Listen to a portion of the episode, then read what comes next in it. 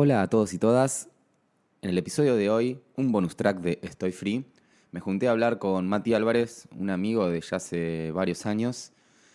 Él no está free, eh, pero trabaja, trabaja hace mucho tiempo, 10 años creo, en Londres y, en agencias súper copadas. Y, y me interesaba mucho ver cómo es esto de irse a laburar a, a otro país eh, con otro idioma, otra cultura y encima romperla. Así que espero que les guste tanto como a mí me gustó hacerla.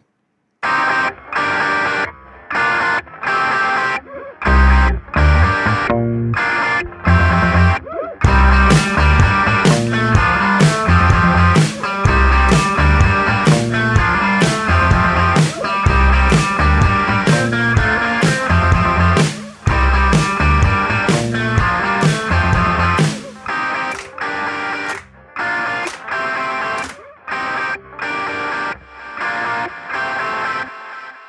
Mati, bienvenido. Eh, muchas gracias por, por haberte tomado un avión solo para esta entrevista del podcast. Bueno, gracias a vos, Andy. Eh, sí, la verdad que tenía muchas ganas de venir acá y, y hablar un poquito de, de lo que hago y, y cómo fue mi, mi, experiencia desde empezar a trabajar en Buenos Aires hasta irme a, a Londres a, a, tener otra experiencia de trabajo. ¿A qué edad empezaste a, a, a coquetear con el diseño? Bueno, o, o, por qué diseño? Digo, ¿por qué diseño gráfico y no astronauta? Sí, eh, originalmente, cuando, cuando terminé el cole, la secundaria, eh, quería estudiar arquitectura y de hecho empecé en el CBC, ahí en la FADU, eh, haciendo el CBC para arquitectura. Y, y, después me di cuenta que, que, arquitectura no era exactamente lo que quería hacer, sino era algo un poco más eh, relacionado a la creatividad, porque si bien en arquitectura puedes aplicar, digamos, creatividad, es mucho más difícil llevarlo a cabo. Eh, salvo que trabajes para un estudio muy grande, sí, muy esos de Dubai que hacen. Exacto, sí. Entonces fui a una escala un poco menor, que es diseño industrial. Eh, consumía mucho ya en esa época blogs eh, de diseño y cosas así. Se te cayó una sota ahí hablar de blogs. Para nuestra audiencia centenial, tipo, no claro, saben lo que es un blog. Es verdad, perdón chicos. Es como Medium, pero diferente. Claro. Y, y, encontré por, por, ese lado, por esa beta, que, que, bueno, que podía, era como una mezcla perfecta de, digamos, de el, diseño de objetos, obviamente a una escala menor, y, y llevar, a, digamos, toda la creatividad que quería aplicar en, en, en, esos productos. Y a medida que iba estudiando esa carrera, a la vez eh, fue el boom de, de Internet y todo el mundo eh, estaba empezando a diseñar cosas eh, en esa época Flash. Oh, sí. ¿Cómo nos dio de comer Flash? Sí. ¿Qué época era para.? Y esto, era, esto era 2003, más claro. o menos. Y bueno, Flash le dio la posibilidad a muchos diseñadores que recién arrancaban en ese medio para poder experimentar cosas y, y hacer un montón de, de cosas muy, muy eh, voladas en esa época, porque todavía no existía lo que era el concepto de UX, por ejemplo. Entonces, la realidad es que no había una forma de navegar los sitios. Era... Sí, cada uno tenía un botón en cualquier lado. Exactamente, sí. Y era todo, todo parecía muy experimental y era como la mezcla perfecta de, de diseño gráfico y, y, motion, porque era todo con movimiento, video eh, y nada. Eh, empecé a, en casa, cuando terminaba la facu, me ponía un rato con Flash y veía sitios de afuera todo el tiempo a ver cómo, cómo hacían las cosas. Y, y, me empecé a enamorar un poco de eso, porque lo, a diferencia de, de, diseño industrial, con la web podés producir y ver el resultado mucho más rápido. Entonces dije, ah, ojo, esto, esto con esto puedo llegar a, a hacer algo mucho más copado porque primero no tenés el costo que tiene el diseño industrial, que es si tenés un prototipo de algo, tenés que mandar a imprimirlo en 3D y todo eso. Sí, y en esa época en ni siquiera época, existía. Exacto, no existía. Matriz y, o era, parafina, no sé. Sí, sí, maquetas, era todo claro. maquetas y era carísimo. Eh, y nada, me puse a full con eso y al principio obviamente le, le hacía cosas a amigos, familiares. Y, y, después me lo empecé a tomar un poco más en serio hasta el punto de que, eh, bueno, eh, tenía que empezar a laburar y vi a, tenía una amiga que me, me, me, comentó de un lugar donde ella laburaba, que estaban buscando gente. Y dije, ¿por qué no? Le mandé le mandé en ese momento al director creativo lo- las cosas que yo hacía. Y bueno, le gustó y ahí empecé mi carrera sin querer de, de diseño web. Y a la par iba, iba estudiando diseño industrial. Eh, pero después de un tiempo me di cuenta que, que lo que estaba haciendo en diseño industrial realmente en la Argentina no lo iba a poder aplicar porque el mercado acá, era, por lo menos en esa época, era muy, muy chico eh, y lamentablemente la mayor parte de, de- los lugares donde podía llegar a hacer eh, el trabajo de diseño industrial eh, era muy, muy poco creativo. Te, literalmente te Todo viene pedían... de China. Sí, no, eh, más que nada te, te pedían, por decirte algo, no sé, una fábrica de muebles, te dicen, mira, eh, copiame los catálogos europeos Claro. y eso era todo lo que podías hacer, no, no tenías espacio para nada de, de vos eh, crear algo nuevo.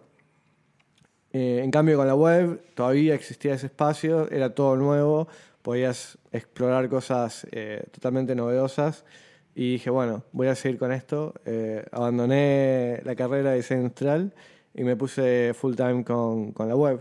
Y mi, mi primer trabajo fue en un estudio que era relativamente chico, pero en esa época eh, hacían mu- cosas muy, muy copadas. Eh, se llamaba United Virtualities. Estaba por Belgrano. Y bueno, esos fueron mis primeros pasos, haciendo, haciendo sitios, haciendo campañas y aprendiendo un montón. ¿Qué edad tenías ahí, más o menos? Y ahí tenía 25 años. Sí, 25 años. Laburé ahí por aproximadamente tres años. Y bueno, ya una vez que, que sentí que, que había aprendido todo lo que tenía que saber para, para hacer web. eh, y de hecho que también siento que me, me sirvió un montón en el hecho de haber ido a, a diseño industrial y no ser puramente diseño gráfico. Eh, el hecho de que le- la web es todo muy relacionado a lo que es interfaces, ¿no? Es el usuario interactuando con, con un medio gráfico. Cosa que a veces eh, las carreras de diseño gráfico, al menos en esa época, no, no tenían esa mirada tan eh, del lado de la interacción. Tan de capas. Es como Sí, era algo más exacto, era- editorial. era todo muy pasar de editorial, página, era- todo lineal. Era muy estático todo. Y yo lo veía con, con gente que, que cursaba, Y en cursaba esa época además estaba el furor de, de- de por ahí, no sé, stencils, eh, Sí, póster, sí, mucho sí, sí, sí. fichismo, punga, Totalmente, TV, sí, un poco sí. de motion a morir, Totalmente, y sí, lo veía. Y estaba buenísimo, pero ilustración de personajes. Sí, sí, sí, sí, sí. Eh, estaba todo eso full. Eh, pero sí, veía que, que la, que la carrera de diseño gráfico, de hecho, siempre como que me sentía medio raro haciendo web porque digo, bueno, esto, mis compañeros de hecho venían más de, de ese palo de, de diseño gráfico y yo siempre me sentía como un bicho raro, digo, ¿qué? O, o me sentía medio culpable, digo, eh, ¿qué pensarán de mí? Como Claro. yo vengo del diseño industrial, el flaco está haciendo web, pero... Igual respeto al diseño industrial. Sí, totalmente, pero lo bueno es Son que. mejores como- que nosotros, los diseñadores. Lo, lo bueno es que al, al haber sido un medio completamente nuevo, era como que todo el mundo estaba. No sabía muy bien qué estaban haciendo. Como que todos estábamos en la misma de, de- de- exploración y de descubrir este medio nuevo. Entonces era como el momento ideal para, para meterse en esto. Y, y bueno, lo que estaba diciendo antes, que el diseño industrial lo que me dio es esto de la interfase, que lo tenés en el diseño industrial. Cuando diseñas una tele, una, un lavarropas, tenés una interfase. Sí, una forma de cómo el usuario se aproxima Exacto. al objeto. Tenés o a- los iconos, tenés el medio gráfico, ¿no? Y es funcional. aplicado, exacto, y funcional. Que era como. Es como lo más rudimentario del, del user experience. Claro. Es UX, ¿entendés? Pero llevado a, a una pantalla, en este caso. Y bueno, ese fue, ese fue mi primer encuentro con, con el diseño gráfico, diseño web y todo ese mundo. Y después, eh, de ahí pasé a, a Art Director en una agencia también digital, slash, también gráfica tradicional, eh, en Bridger Conway. Y, y en ese mismo año eh, surgió la posibilidad de participar en un concurso internacional eh, que se llamaba en esa época WIF. Eh, y el concurso básicamente era, tenías 24 horas para, te, te y tenías 24 horas para desarrollar una web eh, que resolviera un, un problema digamos, eh, en ese caso había sido algo relacionado al transporte público. Imaginar el transporte en Argentina de los próximos 20 años. Exacto. En los próximos 20 años. Sí. Que ese año era eh, 2010. Sí. Y, el, y la, el brief era algo para resolverlo en el 2020, si mal ¿Era no 2020 recuerdo. o en 20? Bueno, puede ser 2020 o 2030. Puede ser, sí. 2020 puede ser. Sí, ¿no? sí, que no estamos muy lejos ahora. No, falta un año. Claro. Vamos a ver si aplican alguna de las Exacto. cosas que hicimos. Eh, y bueno, casualmente ahí nos conocimos Mm. con Andy. Eh, éramos enemigos. Éramos enemigos jurados. No, no. No, no, o sea, nos, nos conocí, claro, nos conocimos ahí. Sí, sí, sí. Y bueno, estuvo bueno, fue, fue una re buena experiencia. Eh, por suerte, ambos, Andy y yo, pasamos a la final, la cual nos llevaba a concursar en Francia Sí. contra no sé cuántos países, era como un concurso internacional. Eh, bueno, luego de ahí fuimos a, a Francia, era la ciudad de Limoges. Limoges. Y nada, estuvo buenísimo. Fue también otro, eh, otro día de 24 horas. El brief era totalmente diferente. Declararle el amor a un ser amado. Tomá, yo me las acuerdo. ¿Esa era? Era esa. Ah, mirá, que lo, no, ya me Franceses románticos. Sí, sí. Eh, y ahí, bueno, conocimos un montón de gente de todo el mundo. Eh, fue la primera experiencia, al menos para mí, de ir a Europa. Sí, la mía también. La, la tuya también. Eh, y eso, la verdad que me, me voló la cabeza, me, me cambió la perspectiva de, no solamente del diseño, sino de, de, bueno, de, de- de tu lugar en el mundo, ¿no? Un poco. Eh, y Ahí, ahí hubo un cambio, ¿no? ahí hubo un cambio, ahí fue, fue sí, un antes y un después. Eh, suena re cliché, pero es la verdad. Eh, fue como abrir los ojos y decir, bueno, Buenos Aires está buenísimo, pero, pero hay todo un mundo afuera que tengo ganas de conocer. Y a su vez conocer otros diseñadores de otras partes del mundo y ver cómo laburaban, eh, un poco charlando con ellos eh, cuál era su día a día y todo eso me, me hizo pensar por qué no tirarme a, a- a ver qué pasaría si, si surge una posibilidad de trabajar en Europa. Y bueno, a partir de eso, después del concurso, volvimos todos a Buenos Aires y, y empecé a, a- a buscar trabajo en... Perdón, te interrumpo. Ahí Dale, ganaron, dale, dale. ganaron una mención en. en Ah, sí, sí, sí, bueno, a- sí, bueno. Y gana- Después eh, terminó el concurso, dieron los premios y ganamos una mención. Sin usar una mano en el proyecto. Sí, sí, sí. Un chiste interno es que siempre ganaban los primeros premios los franceses que usaban manos. Manos. ¿Se acuerdan la época de los videos? Eran como que la mano haciendo cosas. Sí, sí, Eh, sí. Eso todavía era el auge de Flash todavía. Era sí, Flash a morir. Era Flash a morir, sí. Eh, hubo un par de gente que había usado HTML, me acuerdo. Pero, Sí, pero modernos. no, sí.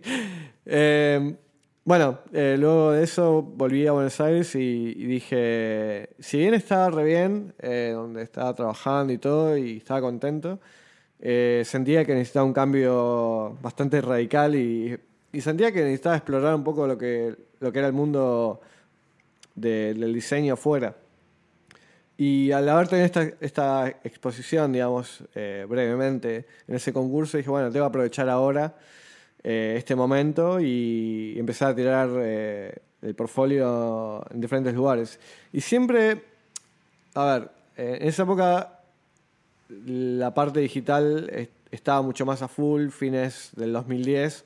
Había un montón de estudios que yo siempre admiraba y la mayor, de esa- la mayor parte de esos estudios estaban en, en Londres. Había un furor muy grande en, en Londres con, con todas estas eh, productoras y agencias digitales. Y dije, bueno, ¿era, ¿era Londres o era Berlín? Berlín todavía era muy pequeño el mercado. Eh, entonces eh, mi, mi enfoque fue Londres, que es muy, muy loco porque no, en, en este viaje anterior que habíamos ido no habíamos pisado Londres y no, no conocía la ciudad. Pero dije, bueno, a ver, es Londres. ¿Qué, qué Pero tan- a, esta altura vos ya tenías la decisión tomada de irte. Sí, sí, sí, sí. O sea, Estaba... eh, bueno, no hay miedos, no hay nada. Yo tengo una pregunta anotada de tipo que hay miedos, pero no, veo que no sé. O sí. Creo que no, no, no, no, no me detuve a pensar en, en los contras. O sea, yo pensaba todo positivo. Digo, Sos muy pragmático, Matías. ¿Eh? Sos muy pragmático, digo. Sí, o sea, yo realmente quería ir allá y probar suerte y, y en el peor de los casos te En el laburo que estabas acá, ¿qué onda? ¿Estancado, tranquilo? Estaba, estaba bien, estaba, estaba creciendo, estaba aprendiendo todavía un montón de cosas, y, pero a, a la vez sentía que es como que el- tenía un- sentía que tenía un techo, porque al haber salido de Buenos Aires dije, bueno, el mundo es mucho más grande, vuelvo a Buenos Aires, siento que hay un obstáculo, siento que hay cosas que me estoy perdiendo, entonces quería al menos probar esas cosas y ver qué había afuera. Y, bueno, de hecho volví, empecé, creo, no, creo que empecé a mandar portfolios cuando estaba en Europa. eh, y cuando volví me tuve un par de entrevistas y respuestas eh, de todos esos portfolios que había mandado, todos esos lugares que había mandado. Y uno de ellos me, me dio una- me hizo una oferta eh, y acepté. Y me fui con mi esposa, que también es diseñadora. Nos fuimos a, a la aventura. a- ¿Cuán- ¿Cuánto pasó entre cuando volviste el WIF y cuando volviste de Francia y volverte a ir ya para siempre? Eh, esto fue el concurso junio, ¿no fue? junio, sí, principios de julio. Y nos fuimos en diciembre. O sea, seis meses, más o menos. Seis meses donde ya empezar a organizar todo. Sí. O sea, y que te contratan, digamos, para irte. Sí, sí, claro. O sea, pero en junio mandaste los CVs o Sí. sea, y te contratan en En octubre. octubre. Sí. noviembre, diciembre, medio para prepararte. Exacto, sí, sí, sí, sí. Y bueno, nada, fue, fue como a ver qué pasa. O sea, si bien eh, ya tenía una oferta de trabajo y sabía que, que iba a tener trabajo seguro allá, fue igualmente como, bueno, no sé qué va a pasar. ¿Cómo te recibió? ¿Te acordás todavía esa primera semana? Sí, Ese la primer la primera semana fue muy rara, fue pleno invierno, todo nevado. eh, Perdón mi y- pregunta, ¿nieva en Londres? Muy poco. Ah. Eh, de hecho, creo que ese diciembre que llegamos fue una de las nevadas más grandes después de 30 años, por decir Mirá. tu número así. Eh, sí, fue una, una rareza casi. Vos tras el frío, porque viniste Sí. ahora a Buenos Aires y está haciendo un frío, el otoño más hijo de puta de, de la vida. Bueno, es el cambio climático, Andy, no es mi culpa. Eh, y nada, fue, fue raro, era como sentirse turista las primeras semanas, primeros meses. Claro, imagino era- que vas a los museos, va- encima Sí, no sí. conocían Londres ustedes. Exacto, no conocíamos Londres, entonces era como, bueno, sí, eh, voy a trabajar, pero el resto del tiempo que tengo libre lo, aprovecho full a, a conocer la ciudad. Y, y fue muy, fue muy mm, choqueante, pero en el buen sentido. O sea, fue. Uno tiene una idea de, de la cultura británica, o bueno, además del idioma inglés, que creo que uno está mucho más relacionado con eh, la cultura americana, yankee, y consumimos mucho, mucho de eso, y, y cuando vas allá te das cuenta que no tiene nada que ver, que el idioma inglés eh, tiene un montón de diferentes sabores, o sea que eh, hay escoceses, hay irlandeses, hay eh, galeses y cada uno tiene diferentes formas de expresarse, diferentes... eh, ¿Y entendías bien o te quedas medio de garpe? no, no, no. La primera la primera semana volví a casa con dolor de cabeza. Era, era terrible. Era como, no solamente que tenía que ejercer mi, mi trabajo, hacer lo mío, sino que también tenía que hablar con gente y... eh, Y entenderles. eh, me tenían que briefear, yo tenía que entender, tenía que responder emails. Era como eh, tres veces el trabajo que tenía que hacer antes, pero nada, concentrado en, Claro. en poco tiempo.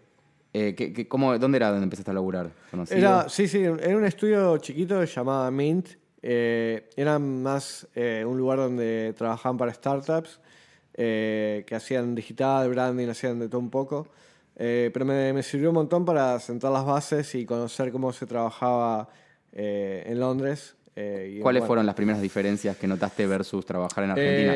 bueno, estaba mucho más establecido lo que era UX, cosa que en Buenos Aires era cuando yo trabajaba acá, el diseñador en esa época al menos tenías que hacer todo. Eras el diseñador eh, visual, eras el UX, eras el art director, eras todo. claro. Y ya en esa época del 2011, principio del 2011, que, que fue cuando empecé a trabajar ya, estaba mucho más establecido este método de dividir las tareas por departamentos mucho más específicos.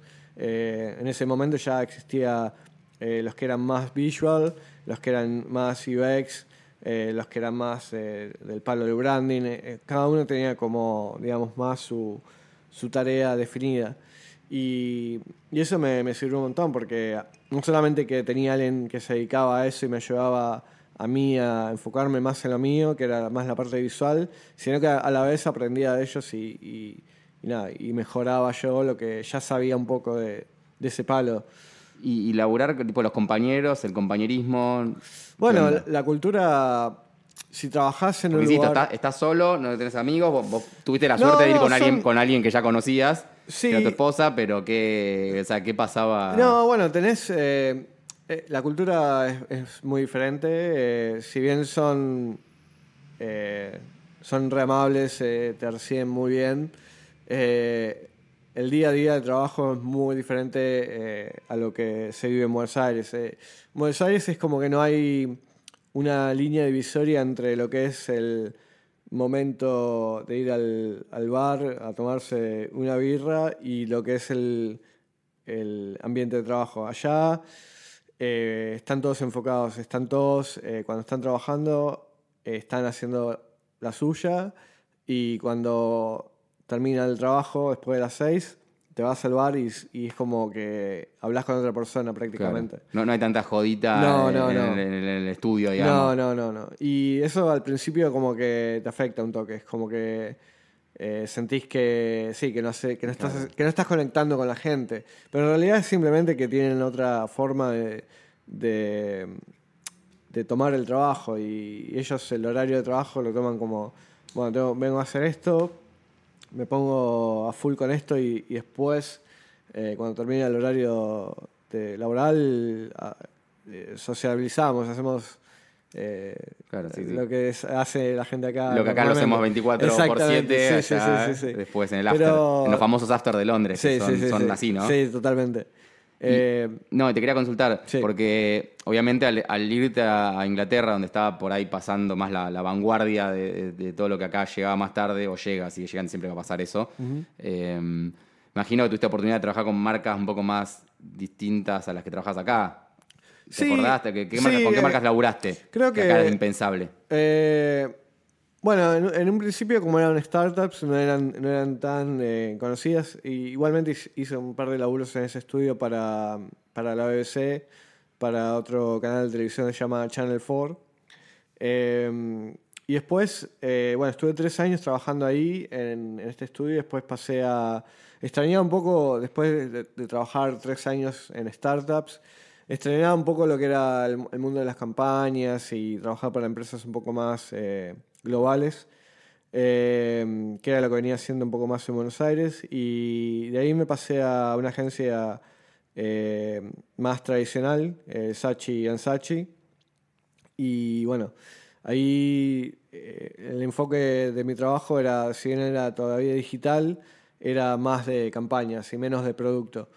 Y, y bueno, fue, fue otra experiencia totalmente diferente. No fue quizás tan... O sea, ahí dejaste de laburar eh, de- tipo web, por hacerlo así. Dejaste de ser un web designer Sí, a no. pasar a, a hacer eh, Hacía- campañas. Hacía, hacía campañas, pero digitales. O sea, seguía en el mundo digital y, y aplicaba todo lo que sabía y todo lo que había hecho antes, eh, pero con un enfoque totalmente diferente. Cuando antes hacía quizás el, el producto, el sitio, digamos, eh, comercial de, de una marca, ahora lo que hacía era un micrositio para una experiencia muy específica, para una campaña, el lanzamiento de un producto o algo.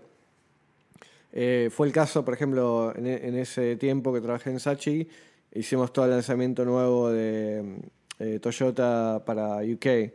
Entonces, el enfoque es totalmente diferente. No es tanto sobre el producto, sino es más, es todo más viral, es, es todo más el uso de- del video y cómo implementar la campaña que la agencia está haciendo y llevarlo a un medio digital. Claro. Es, es otro, otro mundo, totalmente diferente. Los tiempos también son diferentes y, y nada. eh, ¿Laburás con más tiempo allá que acá? o- Sí, Sí. eh, sí, sentía que estaba un poco. A veces los tiempos quizás son similares. Lo que sentís que al estar esta división de tareas, eh, al tener UX, tener, eh, digamos, gente más eh, especializada en lo suyo, como que tu tiempo lo utilizás mejor. Y quizás también el, el proceso es más organizado.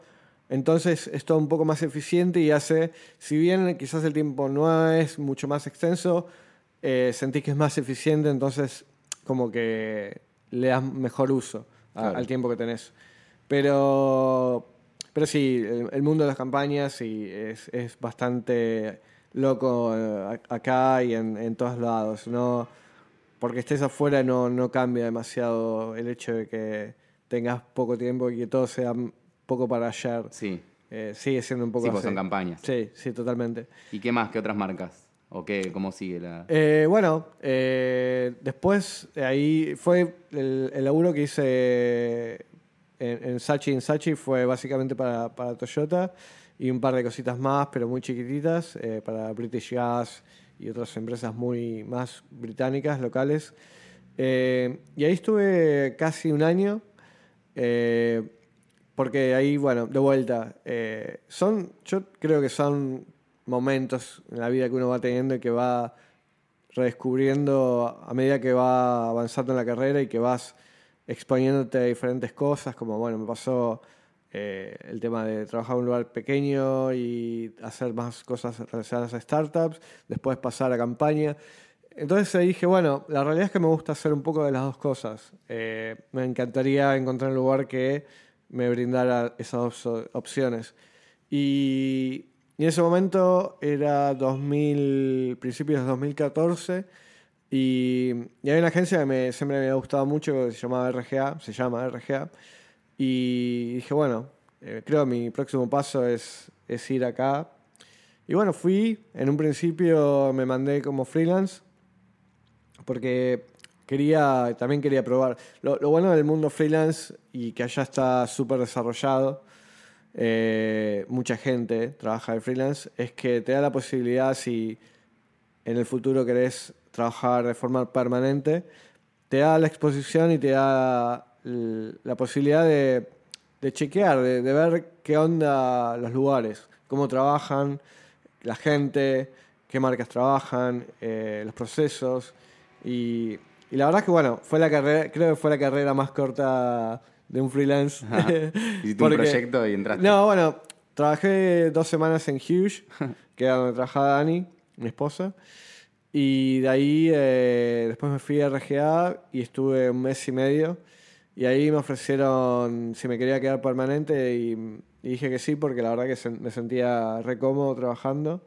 Me gustaba la gente, me gustaba las cosas que estábamos haciendo. Y bueno, y ahí fue donde me quedé y, y estuve por bastante tiempo, estuve casi por cinco años. Y ahí, de hecho, fue, creo la razón principal por la cual me quedé fue porque conocí dos, eh, dos directores creativos que fueron eh, mis mentores y hoy, el día de hoy creo que fueron las mejores personas con las cuales trabajé en, en mi, mi larga Carrera. carrera. Eh, y descubrí también el mundo de branding, que hasta ese momento era algo que había tocado muy poquito y de forma bastante eh, no informal, digamos. O sea, hacía cosas, pero muy así. Sí, muy- pero muy- es, muy interesante porque Mati, yo lo conozco, es, bastante multifacético. Él hace, hace mil que hace branding y por ahora nos hablaste todo de web, por eso es como, es loco. Empezaste Bueno, es que- estudiando diseño industrial, te copó lo web, ahí te lo entiendo porque, bueno, todos accedíamos a Flash, digamos, Sí. era como lo que estaba de moda, era, Sí, sí, sí. Era, la- era lo que hacíamos todos. Pero después Es que. pasaste a branding con una calidad de branding increíble y, insisto, todavía me queda, no me queda claro cuál es tu for o sea, ¿dónde aprendés? O sea, hay gente que hace cinco años de carrera, otro, otro año de posgrado Bueno, y aún es que- así cuesta. Ok, eh, pasa que mi, la, la mirada que yo tengo de branding y del diseño en general es que el diseño no es una disciplina eh, única. Eh, yo creo que, y, y te lo puedo decir yo porque al no haber estudiado quizás diseño gráfico y no haber terminado la carrera o lo que sea, me da como una apertura quizás de, una mirada más amplia de, lo que es el diseño. Yo lo que sentía cuando hacía diseño web eh, o todo lo que era digital era que me caía el, branding y a veces sentía que el branding no coincidía con el producto o el producto no se comportaba eh, de la manera que la marca estaba hablando. Siempre había una desconexión El famoso la web está buenísima, pero el logo me la tira exacto, abajo. exacto. Había una desconexión todo el tiempo entre lo que era la marca y el producto. Entonces, y nada, hizo un bajón porque, o sea, vos tenés que hacer la web y no podés cambiar el branding, ya está eh, estipulado, ya está marcado. Eh, y al conocer este, este estos dos directores creativos y la mirada de la forma que ellos em, arrancaban a hacer branding, era no mirando solamente el branding como una única pieza, como una cosa estática, como una cosa que va eh, aplicada en un pedazo de papel, sino que miraban el branding como un comportamiento. O sea, el branding es el producto y el producto es el branding, es un ida y vuelta. Y eso, eso me abrió la cabeza. Dije, bueno, estos, estos chicos saben lo que están, están haciendo. Y, y, la forma en que hacíamos branding era totalmente diferente a lo que yo había visto, lo que yo entendía por, por branding. Y y eso fue la mezcla ideal de, lo que yo quería hacer. O sea, tuve la suerte de trabajar en proyectos en los cuales teníamos que hacer el branding y el producto. Entonces, al hacer las dos cosas al mismo tiempo, cuando vos ves el producto terminado, todo tiene sentido. No, no hay una desconexión entre lo que es el, logo y el, y el, producto. Y eso fue lo que me, hizo enamorarme del branding, pero el branding de esa forma eh, en la cual vos conectás todos los, todos los puntos y no que es una pieza única que, que luego tenés que hacer las, las guidelines, eh, el libro de marca y, y, el diseñador se tiene que arreglar con eso. No, no, o sea, me gusta desarrollarlo de tal manera que se pueda aplicar a medios digitales, a medios impresos también, pero hoy, hoy por hoy no puedes pensar una marca que viva en papel. Tenés que pensarlo eh, mucho más amplio. Sí, ni siquiera una marca que no se mueva, por ejemplo. Exacto. sí, sí, sí, no, no Hoy no se consigue una marca que no, que, exacto, que no se mueva, que no, que no tenga vida, que no, que no, sí, eso. Claro.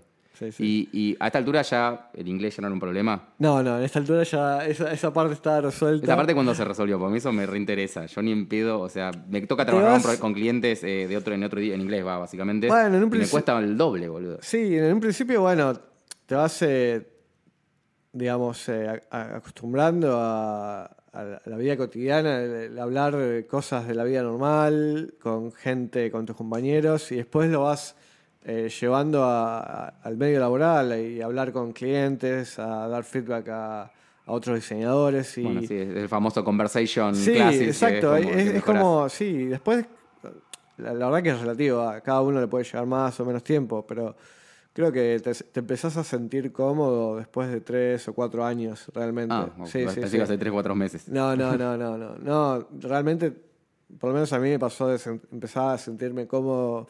Casi te diría como hablo eh, en, Argentina, en, español, creo que después de cuatro años. Mira. Sí, sí, sí, sí.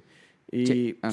no, otra cosa que me interesa es, hay metodologías de trabajo. Por ejemplo, en Estados Unidos se usa mucho sprint no sé qué, bueno, Lean, lean, UX o Lean Startup, eso eh, eh, Scrum, eh, no sé, 200, 400. Acá en Argentina es, hay que hacer esto para dentro de cinco días, listo. la metodología que te guste usar. No, bueno, creo que eso también...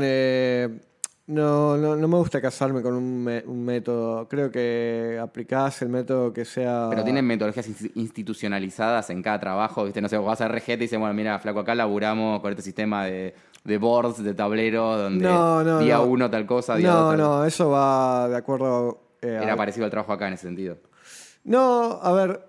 Lo que pasa es que también me fui en una época que todavía, como te decía antes, eh, era todo bastante. todo nuevo eh, no, no, estaba muy formalizado todo lo que era digital, no se conocía mucho de procesos, entonces no te puedo decir, sí, allá hay mucho más proceso y acá, porque la verdad es que cambió mucho, eh, vos sabés, esto, la tecnología y estos medios nuevos cambian todo el tiempo y, se van cambiando los, las formas de los procesos todo el tiempo. Entonces, quizás eh, cuando yo me fui al estando, estando allá, acá también se llevó se llegó a un momento de que se empezó a, incluir procesos. Pero allá, por lo menos, lo que yo sentía es que no había un único proceso, sino que de acuerdo al el que establece eso, generalmente es el director creativo o, bueno, el diseñador eh, a cargo.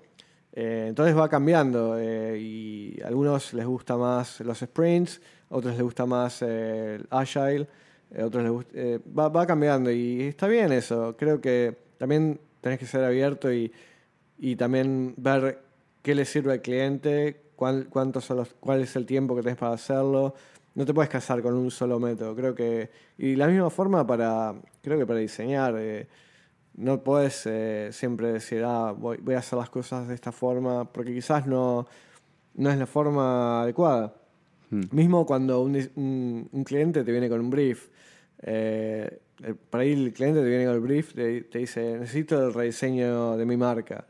Y vos lees el brief y ves cuál es el estado de la marca, cuál es el, estado de la compañía. Y a veces está bueno repreguntarse y repreguntarle al cliente y un poco hacerle como una especie de challenge y decirle, ¿sabes qué? Me parece que vos no necesitas un rediseño de marca. Vos lo que necesitas es una nueva estrategia y un reposicionamiento de tu producto. Y, pero tenés que ser sincero y tenés que decirle al cliente. Claro. Eh, además, eso. Ahí es donde dejas de ser diseñador. Exacto. Eh, en lo que se entiende como en la vieja escuela. Pero está interesante que, que, se tomen esas posturas donde acá, viste. Pero es lo que digo, para mí, porque mi mi postura de lo que es el diseño es, nosotros, nosotros resolvemos problemas, o sea, y cómo te resuelve el problema puede ser desde enfocado desde el diseño gráfico, del motion, de la web. Eh, o simplemente de comunicación o simplemente de negocio. O estrategia, exacto. Entonces, tenés que tener la cabeza lo suficientemente abierta y estar eh, despierto como para decir, no, vos lo que necesitas no es un rediseño de un logo. Vos lo que necesitas es otra cosa.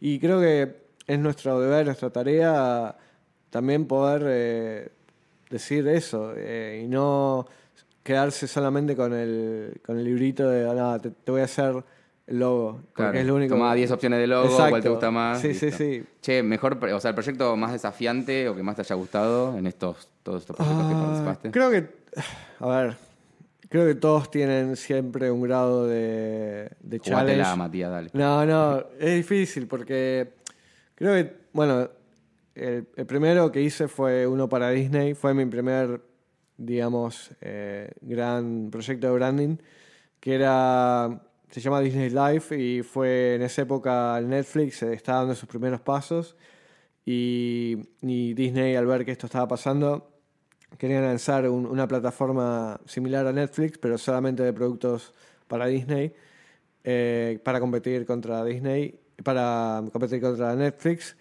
Y, bueno, eh, tenemos que, diseñar toda, toda, la, toda la marca y, ver cómo sigue implementar eso en el producto. De vuelta, eso estuvo bueno porque también estábamos viendo cómo iba a ser el producto y, llevar eso, el logo que el branding que comunicara lo que era el producto en sí, digamos.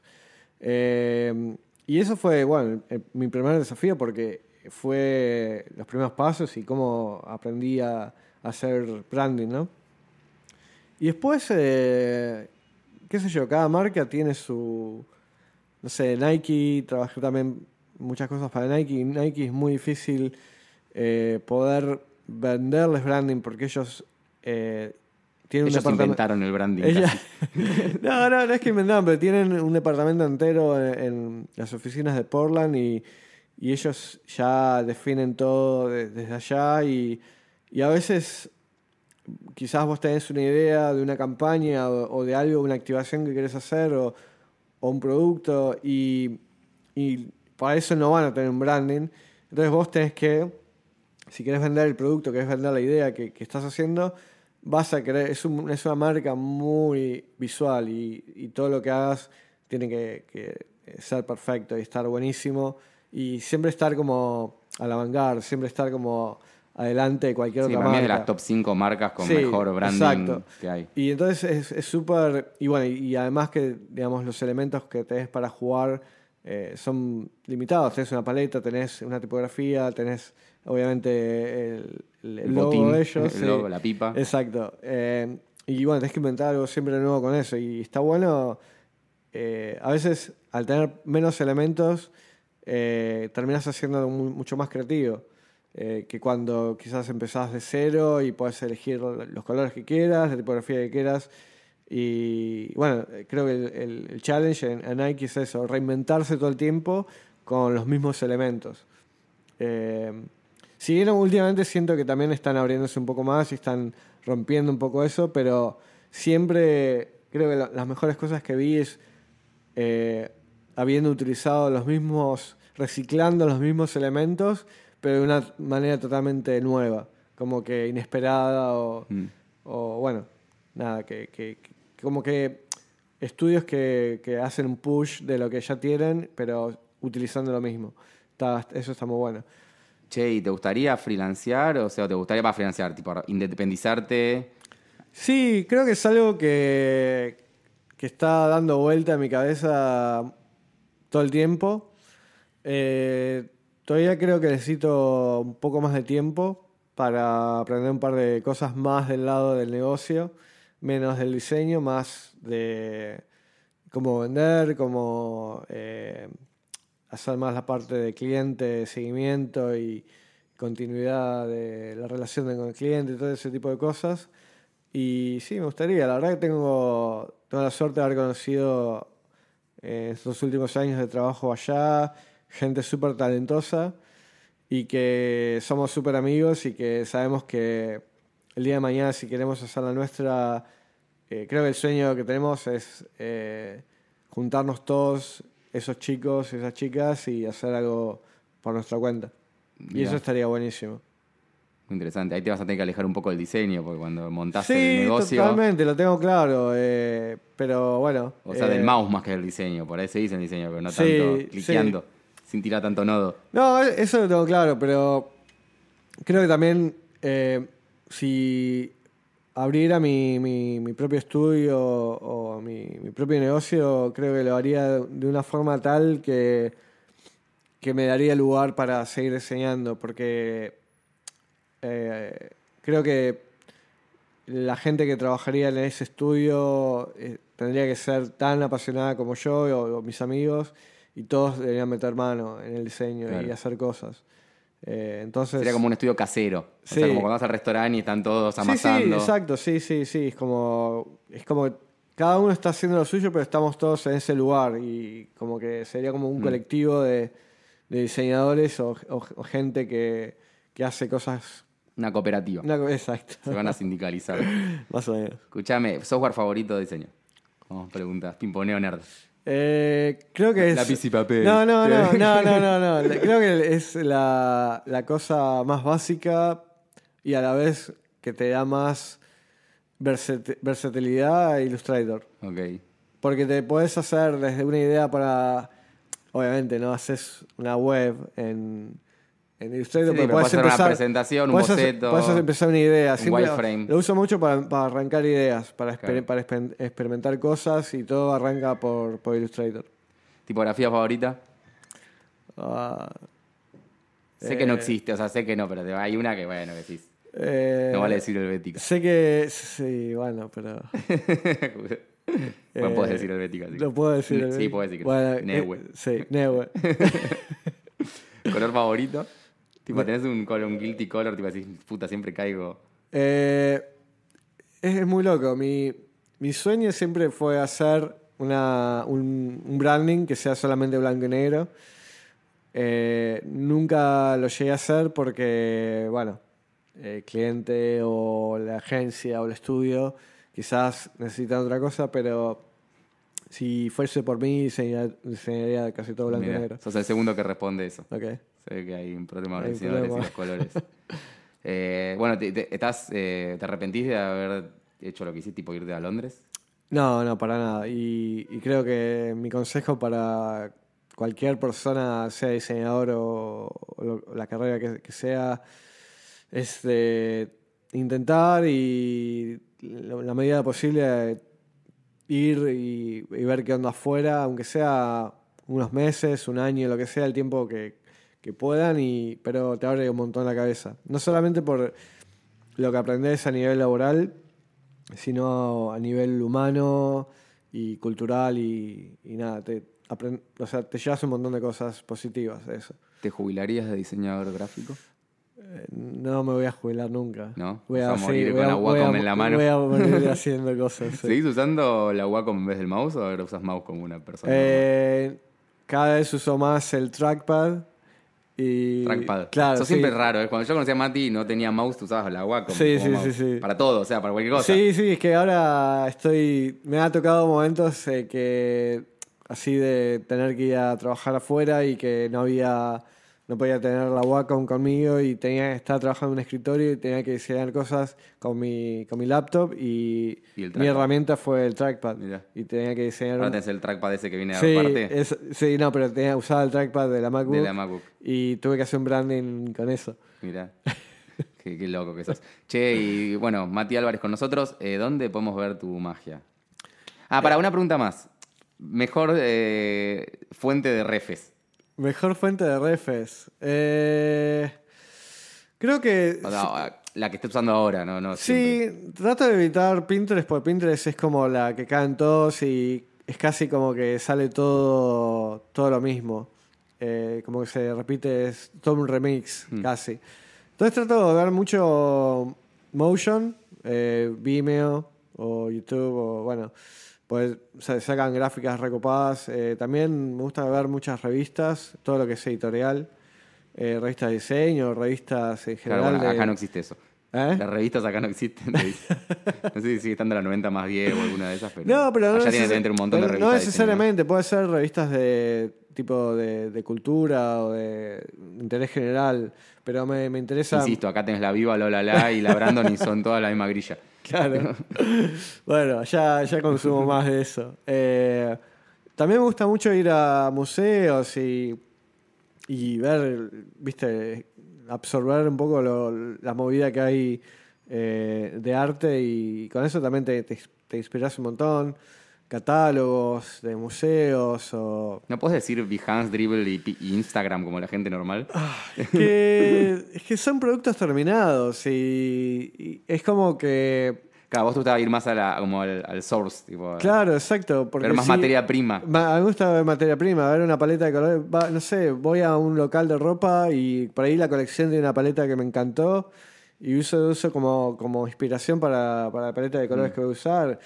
El problema de ir a lugares como Pinterest o, o Behance o todo eso es que está todo ya procesado. Claro, ya ves el producto Eh, final. ves el producto final y vos, tu idea, eh, quizás no tiene nada que ver con lo que estás, eh, a no ser que justo coincida absolutamente todo. Que también es un problema, porque Que es no un problema, copiarlo. porque, eh, te estás copiando. Exacto. Entonces, eh, no, la verdad que no creo mucho en eso. Y mi- igual mi proceso es, tipo, no miro nada eh, de refes ni nada, sino que empiezo con eh, palabras, preguntas eh, y mucho comportamiento. Uso mucho el motion como disparador para, para cómo, va, cómo va a ser el branding o cómo va a ser el producto.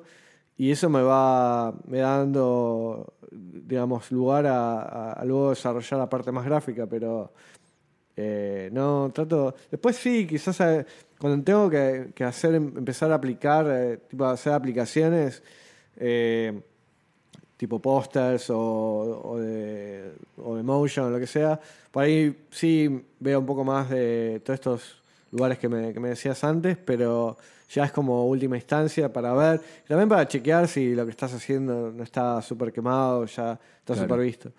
Pero trataría de mi consejo de alejarse un poco de eso y vas a seguramente a obtener resultados mucho más copados. Te imagino caminando en los mercados de Londres agarrando frutas y, y- tipo en un melocotón. y- Sí, ¿por qué, por qué no? Sí, obvio, full. Che, bueno, ahora sí, ¿dónde te pueden ver tu laburo? Bueno, eh, ahí te la debo porque estoy. No hay nada. No, no hay nada. ¿Querés darnos un mail si alguien te quiere que tipo se- te quiere Sí. preguntar porque se está por ir a Londres también a laburar? sí, a o full, a full. Eh, me pueden seguir en, en Instagram. Ahí va. Eh, mi Instagram es eh, Matbox, es M-A-T-T eh, B-O-X-S. Igual lo pueden ver también abajo en los comentarios. Bien. Eh, y si no, eh, me pueden eh, se- mandar un mail a di Matías Álvarez eh, arroba gmail.com. Perfecto. Bueno, Mati, muchísimas gracias, Gracias por haber venido. Ahora te llevo a 6 y te volvés a. Gracias, Andy. Un abrazo.